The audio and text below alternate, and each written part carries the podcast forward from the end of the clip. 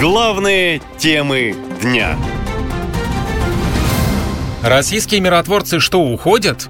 Под посольством России в Ереване массовый митинг. Итак, рядом с посольством России в Ереване устроили массовую акцию. Она началась после того, как войска Азербайджана начали военную операцию в Нагорном Карабахе. Протестующие заблокировали российское посольство сначала частично, а потом полностью. Они пытались прорваться в здание и требовали, чтобы Москва вмешалась в ситуацию. При этом участники акции выкрикивали «Россия враг», «Россия оккупант», и все это сопровождалось нецензурной лексикой на русском языке. Лавров, сука!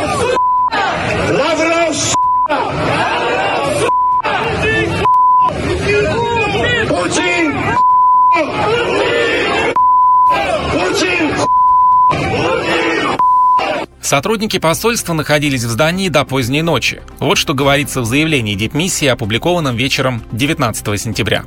Нормальное функционирование по-прежнему остается невозможным.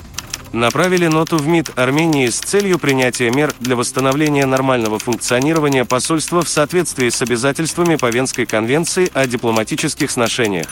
Акция продолжается, ситуация остается напряженной. Разблокировать здание удалось только под утро. Из-за этого посольство уже направило Министерство иностранных дел Армении ноту протеста. Об этом сообщили в самой дипмиссии. Протестующие в Ереване недовольны бездействием Кремля. Они обвиняют в Москву в предательстве и осуждают специальную военную операцию, которую Россия проводит на Украине. Пресс-секретарь президента Дмитрий Песков заявил, что Кремль находится на связи с Баку и Ереваном и предпринимает попытки вернуть все в русло дипломатии. А представитель МИДа Мария Захарова утверждает, что Азербайджан начал операцию в Карабахе, не предупредив Москву заранее, а лишь известив Кремль за считанные минуты до ее начала.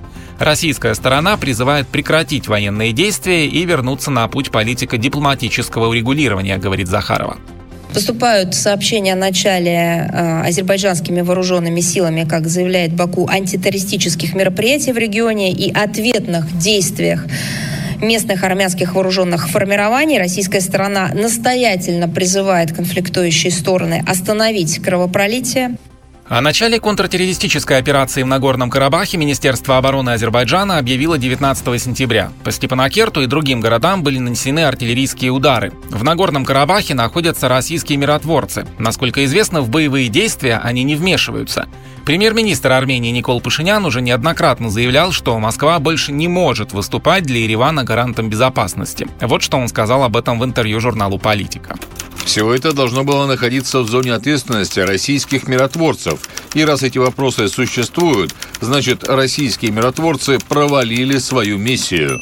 Самого Пашиняна протестующие в Ереване призвали уйти в отставку. Во вторник они также штурмовали здание правительства и хотели, чтобы власти вмешались в конфликт в Нагорном Карабахе. Когда стало известно, что участники акции планируют разбить палаточный городок, их разогнала полиция. При этом было взорвано несколько светошумовых гранат.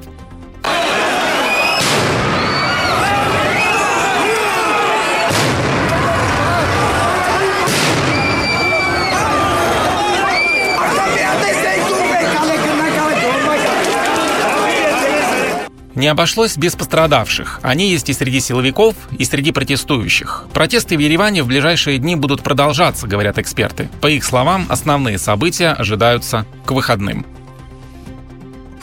Наша лента. Коротко и ясно.